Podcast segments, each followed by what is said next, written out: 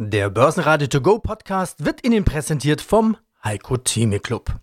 Werden Sie Mitglied im Heiko Theme Club. heiko-theme.de Börsenradio Network AG Marktbericht Der Börsenpodcast im Börsenradiostudio heute Peter Heinrich und ich bin Andi Groß. 4% abwärts im DAX. Ein Schluss unter 14.000 Punkten. Anleger machen also schon mal am Nachmittag den Kehr aus. Der Euro unter 1,12 US-Dollar, Brennöl bei 105 US-Dollar, Gold klettert auf 1932 Dollar. Die Sanktionen gegen Aggressor Russland zeigen Wirkung.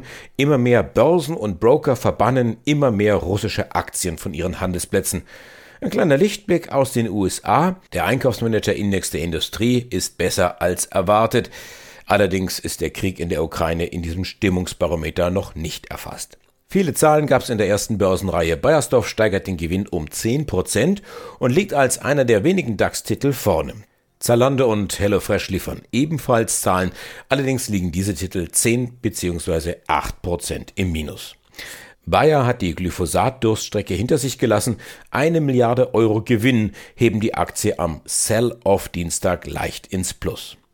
Der Spitzenreiter im DAX allerdings ist Simrise mit knapp 5% plus. Nach 20% mehr Gewinn entwickelt man derzeit vermutlich den Duft des Geldes beim Aromenhersteller. Unsere Top-Interviews vom Dienstag hören Sie jetzt in Auszügen. Chartexperte Martin Utschneider mit einem Rundumschlag bei russischen Werten von Rubel und Gazprom über Öl und Gold bis Sberbank. Bitcoin ist ein Thema. Hier zu Gast Professor Peter Scholz von der Hamburg School of Business Administration. Im Heiko Thieme Club haben wir den globalen Anlagestrategen Heiko Thieme. Er sagt, wir müssen umdenken, aber bitte keine Panik. Und den Anfang macht jetzt Jan Burkhardt von Barrels und der Erklärung, warum Autowerte am Dienstag überproportional verloren haben. Mein Name ist Jan Burgert, ich bin der CEO von Barrels. Versuchen wir mal ein Fazit zu ziehen. Sprechen wir über eine Lage, die die Branche gut handeln kann? Sprechen wir von einer richtigen Krise, einer Rezession vielleicht sogar, wo die Traumgewinne der Aktionäre eh schon weg sind, wo es wirklich um ein Überleben eines Teilbereiches dieser ganzen Branche geht? Ich glaube, das muss man sehr differenziert betrachten. Ich habe das eben ja schon mal angedeutet. Am Ende ist es so, dass wenn man sich die Zahlen jetzt von unterschiedlichen Herstellern anschaut, in einer Halbleiterkrise sind die besser als in einer außerhalb Halbleiterkrise. Warum ist das so? weil am Ende ein bisschen das Luxusprinzip zuschlägt, also insbesondere auch bei den Premium-Herstellern, dass immer eine Limitation des Angebotes zu einer gewissen Begehrlichkeit führt. Das führt dazu, dass die Rabatte sich in einer gewissen Form real, äh, reduzieren und ein höherer Preispunkt äh, äh dann realisiert wird. Wenn ich dann noch die eher teureren Fahrzeuge verkaufe, kann es sein, dass ich kumuliert einfach mehr EBIT verdiene, als ich vorher mit mehr Fahrzeugen verdient habe. Das heißt, der Hersteller kann durchaus davon partizipieren. Der Zulieferer hingegen kann aber keine höheren Preise durchsetzen in dem Fall, sondern wenn ich 30 Prozent weniger Autos verkaufe, verkauft er einfach faktisch 30 Prozent weniger Teile. Deswegen ist das Problem jetzt erstmal für den Zuliefererteil größer, mal kurzfristig, als für die Hersteller. So oder so ist diese Industrie natürlich krisenerprobt. Also sowohl was, was bestimmte unterschiedliche Cluster von Zulieferern angeht, die ja eh jetzt durch E-Mobilität betroffen sind, auch umzudenken. Also wenn ich jetzt einfach sage, jemand, der Auspuffschellen herstellt, der muss ja grundsätzlich strategisch sowieso darüber nachdenken, was er macht, unabhängig von, von irgendwelchen Krisen. Also dass sich diese Industrie weiterentwickelt, das kannten wir ja schon immer. Nur dass jetzt in einer Umbruchphase, also wo ich so viel Geld auch in das Thema Elektrifizierung stecken muss und die Transformation meines Unternehmens und dann hageln mir noch unterschiedliche Krisen da rein, das ist natürlich dann schon ein Problem, was dazu führen kann, dass man bestimmte Strategien erst langsamer umsetzen kann, weil ich einfach bestimmtes Geld nicht habe ne, und dann sagen muss, dann mache ich meinen Umstieg beispielsweise auf der Elektromobilitätsseite ein bisschen später oder, oder, oder. Also es gibt da ja schon Möglichkeiten, darauf zu reagieren. Aber dass jetzt gerade in dem Umbruch, dass derartige Krisen die Industrie doppelt treffen, ist, ist sonnenklar, führt jetzt aber für mich erstmal nicht dazu, zu sagen, wir sind jetzt hier in einer substanziellen Krise. Die würde man mit Sicherheit äh, diskutieren, wenn wir jetzt über einen Player sprechen, über den wir eben schon geredet haben, wo dann auch nochmal der Absatz und oder auch die, die Zulieferei dann ins Problem gerät. Dann kann man, kann man jetzt schon davon ausgehen, dass selbst wenn es Frieden geben würde in der Ukraine, was jetzt nicht so schnell danach aussieht, dass das Problem trotzdem sehr langfristig sein wird? für die Autoindustrie, weil vermutlich die Sanktionen ja erstmal anhalten werden. Was für eine Konsequenz hat die Krise mal ganz sicher? reden wir über Energiekosten. Das haben wir eben schon mal kurz angedeutet. Die Energiekosten werden definitiv steigen. Und dann ist es natürlich auch so, wir haben über SWIFT kurz geredet. Also wenn ich nicht in der Lage bin, bestimmte Produkte zu bezahlen, also wir haben jetzt eben nur mal Palladium als ein Beispiel genannt, wie mache ich das? Also tausche ich dann Energie gegen das entsprechende Edelmetall? Ja, oder muss ich grundsätzlich mal schauen, ob ich das Edelmetall woanders herbekomme? Es ist wahrscheinlich am Ende irgendwie geartet beides. Aber ja, ich glaube schon, dass das längerfristige Konsequenzen hat. Dass die Wahrscheinlichkeit, dass man jetzt in Friedensverhandlungen dazu kommt, dass morgen wieder alles ist, so wie, wie es mal war, ist sehr unwahrscheinlich. Und deswegen sollte man sich mittel- bis langfristig jetzt auch nach gewissen Alternativen umschauen und sich freuen darüber, wenn es am Ende anders kommt, als wir beiden es jetzt besprechen und kurzfristig wieder Veränderungen einstellen. Aber das wäre sehr naiv zu denken, dass wir in ein paar Wochen wieder dastehen, wo wir vor ein paar Wochen standen. Heiko Thieme, globaler Anlagestratege. Peter hat auch eine ja, praktische Frage. Er sagt, es ist ja nicht auszuschließen, dass Putin Atomwaffen einsetzt, taktische Atomwaffen wusste gar nicht, dass es sowas gibt. Die, die Bombe im Rucksack, also man kann ein Dorf ausschalten, eine ganze Stadt, eine kleine Stadt oder auch eine große Stadt. Wie muss ich mich jetzt persönlich darauf vorbereiten, wenn ich davon ausgehe? Muss ich Konserven kaufen? Brauche ich ein Notstromaggregat? Wasser? Bargeld? Die Antwort heißt bei mir keine Panik. Äh, es ist möglich, das hat man jetzt ja gesehen, also wenn man mal mit den Militärs spricht, sowas ist möglich, war auch immer möglich, war ja auch der Angst des Terrorismus, nicht wahr? Wenn ein Terrorist mit so einer klein gebastelten Bombe kommt, die also limitierte Auswirkungen hat, äh, es ist furchtbar, die Vorstellung überhaupt in den Raum zu setzen. Aber äh, nichts ist ausschließbar in dem, was wir sehen. ich würde mal so sagen, was in unserer Macht steht, ist jetzt mit Konserven einzudenken, halte ich falsch. Panik zu kreieren, halte ich für absolut falsch. Unser Wirtschaftssystem fungiert, egal was passiert in der Ukraine. Äh, aber wir wollen erstens sehen, dass die Menschen, die zu uns wollen, dass wir sie aufnehmen. Das finde ich auch großartig. Ich finde es sehr gut, um es mal jetzt wieder von der Börse her zu sehen, dass Airbnb, ich war hier 100.000 äh, äh, Wohnungen anbietet. Und zwar frei und aus dem eigenen Portokasse es bezahlt. Ich weiß, also wir verlangen nichts, wir nehmen die Flüchtlinge auf auf unbestimmte Zeit. Ich finde es großartig, dass die Bahn, man könnte sagen, was ist das schon? Das ist eine gute Geste. Wir frachten alle, die wollen, die zurückkommen, wie freie Fahrt nach Euro Deutschland, überall hin, wo ihr wollt. Ihr braucht nicht zu bezahlen. Ich meine, das sind so scheinbare Kleinigkeiten, aber das zeigt, die menschliche Teilnahme an dieser Katastrophe ist in flächendeckender Weise vorhanden. Und das finde ich das Positive. Wir kommen zusammen. Und all die Extremkräfte, die wir in Deutschland leider auch hatten, werden hoffentlich in den Hintergrund gedrückt werden. Und jetzt werde ich noch etwas persönlich, wenn ich mir die Rede anschaue, ich war von der AfD im Bundestag, das war die einzig beschämende Rede. Die Linken kann ich verstehen, teile nicht deren Meinung als Pazifist weiter zu bleiben. Aber was die AfD dort gesagt hat, das war total disqualifizierend, nicht wahr? Aber dabei belasse ich es auch. Und ich bin also sehr stolz darauf, wie bei uns die CDU, CSU durch Herrn Merz, nicht wahr, Herrn Scholz lobt, Herr Scholz ein anderer Scholz.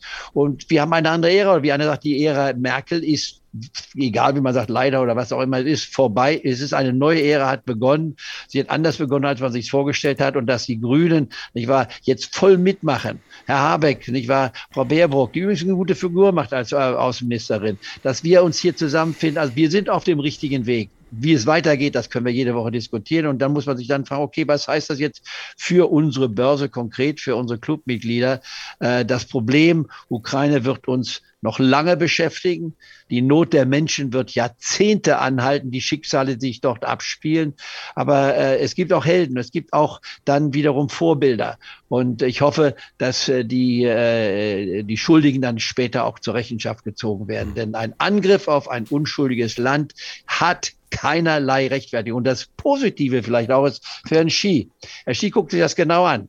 Er bliebäugelt ja mit Taiwan, nicht wahr, dass er mal einnehmen möchte, weil er sagt, das gehört zu China. Das mag mal zu China gehört haben, gehört auch zu China, aber es ist seit über 70 Jahren selbstständig. Und auch diesen Teilen muss man das Recht zugestehen, selbstständig bleiben zu können. Ich glaube, Herr Xi würde schlechtens beraten sein, wenn er nach wie vor liebäugelt, in Taiwan einzumarschieren, denn da sieht er, was hier in der Ukraine passiert. Und ich glaube, dass die Taiwanesen sich genauso direkt verhalten werden, wie wir es in der Ukraine gesehen haben und nicht so, wie wir es in Afghanistan gesehen haben, dass hier 20 Jahre lang, nicht wahr, massive Investitionen, Aufbau des Militärs, nichts innerhalb von 24 Stunden zerstört werden konnten. Das ist nicht der Fall. Ja, mein Name ist Peter Scholz. Ich bin Professor für Banken- und Finanzmärkte an der HSBA, Hamburg School of Business Administration. Ich habe eine schöne Presseüberschrift gelesen. Das wird es vielleicht auf den Punkt bringen. Droht Russland nach den massiven Sanktionen nun quasi so ein Lehmann-Effekt? Das kann schon passieren. Also ich meine, man hat es ja wohl mitbekommen. Ich meine, die Medienberichte sind natürlich momentan alle mit ein bisschen Vorsicht zu genießen, weil natürlich äh, auch ähm, von bestimmten Seiten bestimmte Nachrichten kolportiert werden. Aber man hat ja wohl schon gesehen, dass eben schon erste Bankruns stattgefunden haben in Russland, dass dann eben versucht haben, Russen Rubel abzuheben, um das noch schnell in harte Währung äh, tauschen zu können. Und das kann natürlich so relativ schnell so einen Effekt bewirken, dass es natürlich so eine Art Lehman-Effekt äh, gibt. Und dann ist die Frage, wie man das stützen kann. Klar kann Putin theoretisch so viel Rubel drucken, wie er will. Aber das ist ja nicht das, was ihm hilft. Er braucht ja dann oder er möchte dann ja harte Devisen haben oder mhm. die Russen möchten harte Devisen haben und die kann er selber ja nicht mehr beschaffen. Und dann äh, kann es halt auch sein, dass er auch selber eine sehr hohe Inflationsrate im eigenen Land bekommt. Und solche Effekte können sich dann also auch beschleunigen. Also insofern ist es in meinen Augen auch für Putin ein extrem riskantes, ja, man mag eigentlich gar nicht Spiel sagen, aber für ihn scheint es ein Spiel zu sein.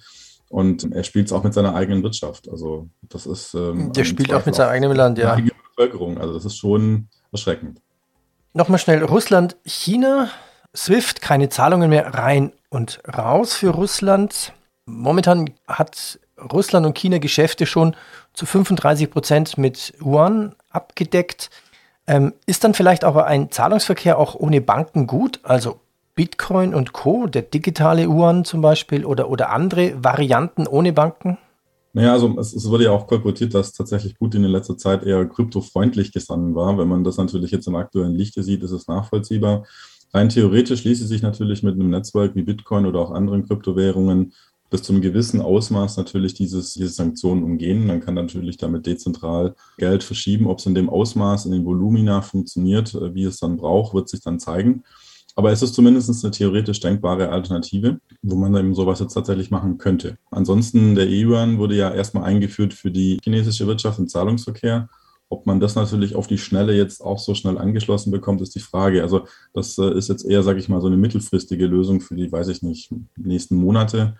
Zumindest kann ich mir nicht vorstellen, dass man das über Nacht machen kann. Also ich meine, natürlich kann man den Zahlungsverkehr nicht komplett verhindern, ja, aber man kann ihn natürlich mit SWIFT deutlich verkomplizieren.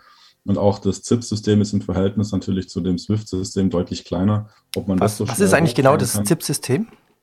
Das ist die chinesische SWIFT-Alternative. Das ist im Prinzip ein Kommunikationsnetzwerk, äh, SWIFT zwischen Banken. Mhm. Und das hat jetzt eben, äh, es gibt eine, ja, diese chinesische Alternative, die nennt sich ZIPS, CIPS. Und das ist ja, was die aufgesetzt haben. Aber ob sich das alles so schnell anschließen lässt, auch denn die Summen so schnell hochgefahren werden können, wie man das braucht, wird sich dann halt zeigen. Also vermutlich wird es zumindest eine gewisse Zeit dauern. Aber klar, also man muss auch sagen, die Wirtschaft findet irgendwie immer einen Weg. Ne? Also ich meine, tatsächlich sind das keine Dinge, die für die äh, Ewigkeit ähm, funktionieren. Aber kurzfristig sind es natürlich schon massive äh, Sanktionen, denn kurzfristig lässt sich halt so schnell im großen Stil nichts finden. Aber im Kleinen findet man natürlich immer Wege. Mein Name ist Martin Utschneider. Ich leite die Abteilung Technische Analyse beim Bankhaus Donner und Reuschel. Und ich bin Andi Groß und wir schauen uns die Chart des Tages an. Ich habe dich angekündigt als ja den Mann, der uns jetzt den russischen charttechnischen Rundumschlag bringt. Wir steigen aber ein mit dem DAX, also das große Bild sozusagen. Und Martin, ich habe den Eindruck, die Anleger sind zurzeit ein bisschen ratlos. Ratlos, wie sie umgehen sollen mit den Sanktionen gegen Russland, mit den Antworten dann aus Moskau, mit dem Thema Inflation, mit den Zinsen, also eigentlich mit allem würde man jetzt einen Döner bestellen. Welche Orientierung bietet denn der Chartverlauf?